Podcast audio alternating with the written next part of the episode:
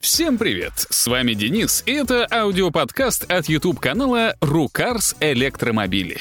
В этом выпуске мы расскажем про продажи новых версий тайканов от Porsche для России и Украины. Стоит ли ждать кибертрак от Теслы, про спортивные концепты от Toyota и Subaru и многое другое. Вы на канале Рукарс. Поехали! Друзья, это 200-й, юбилейный новостной дайджест. Четыре года назад мы выпустили свой первый ролик. И впредь будем стараться для вас, рассказывая о самом интересном, что происходит в мире электротранспорта. Спасибо, что вы с нами. Возможно, вы помните, как пару лет назад Tesla внезапно начала производство модели Y на полгода раньше срока. Это исключение стало подтверждением правила. Все остальные модели Tesla задерживает. Очередной пример — пикап Кибертрак, запуск которого в очередной раз переехал с конца этого на начало следующего года. Хорошая новость в том, что инженеры не сидят сложа руки в ожидании недостающих чипов, а дорабатывают машину. И, по слухам, кибертраков будет два. Причем один окажется на 20% меньше второго. Это на самом деле логично. Столь большие пикапы любят только в Америке. И то не все а в остальном мире предпочитают что-то более человечное. И разговоры о том, что для Европы нужна более компактная модель, ходят давно.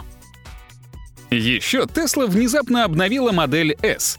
Да, машина еще год назад прошла масштабную модернизацию и потом долго не могла встать на конвейер. Теперь, судя по всему, представлена международная версия. От американской она отличается чуть другой светотехникой, а главное, у автомобиля наконец появился зарядный разъем CCS, так что мучиться с переходниками теперь не придется.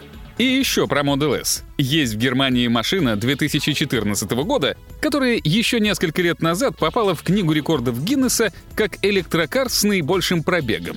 Теперь ее пробег превысил полтора миллиона километров. Правда, кузов и салон — это чуть ли не единственное, что в Эске осталось своего. Моторы и батареи уже меняли, но по гарантии.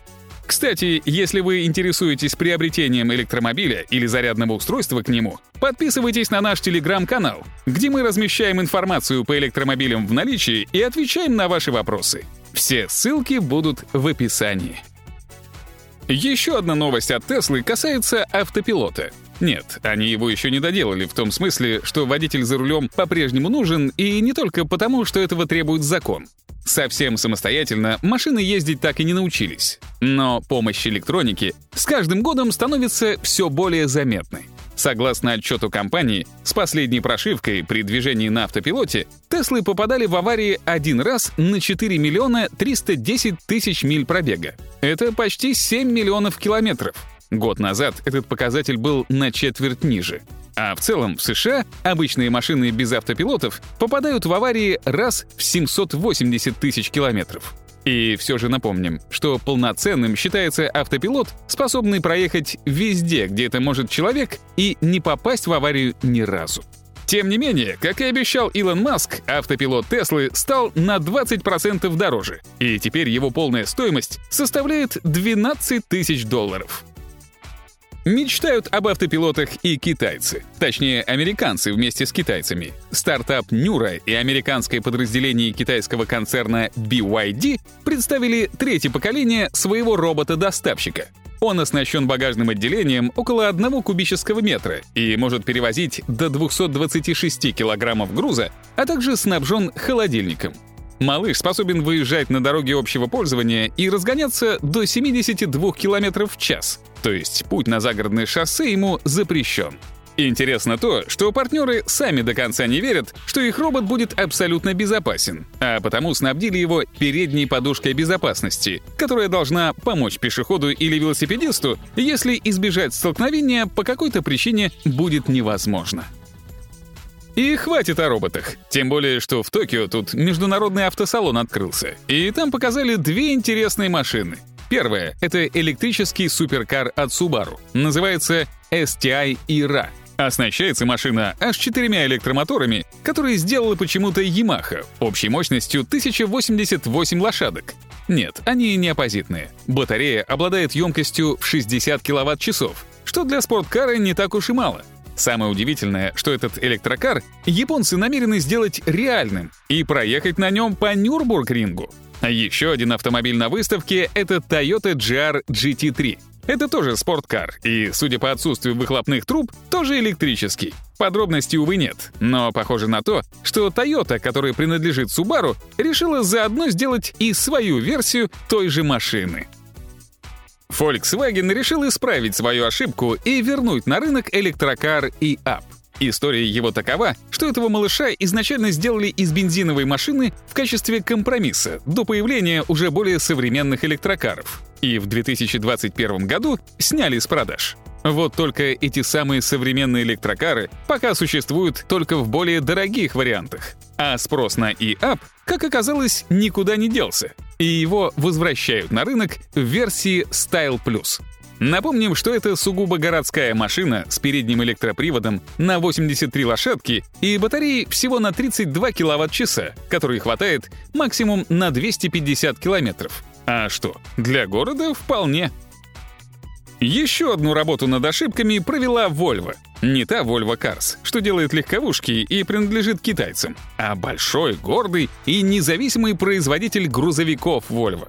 Он уже год продает в Америке тяжелые электрические грузовики. Правда, изначально на машину ставили батарею емкостью 264 киловатт-часа. Ее хватало на 240 километров. Для города нормально, но тяжелые грузовики обычно ездят подальше. И вот машине обновили батарею, нарастив емкость до 565 киловатт-часов, а дальность — до 440 километров.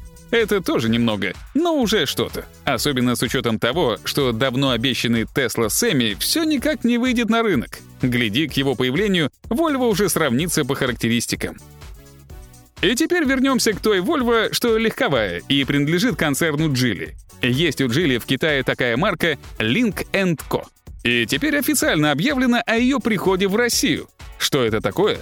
По ходовой части те же Volvo. Но если шведы делают ставку на традиционный комфорт, то Link Co поражает количеством электронных наворотов, реализуя концепцию этаких гаджетов на колесах.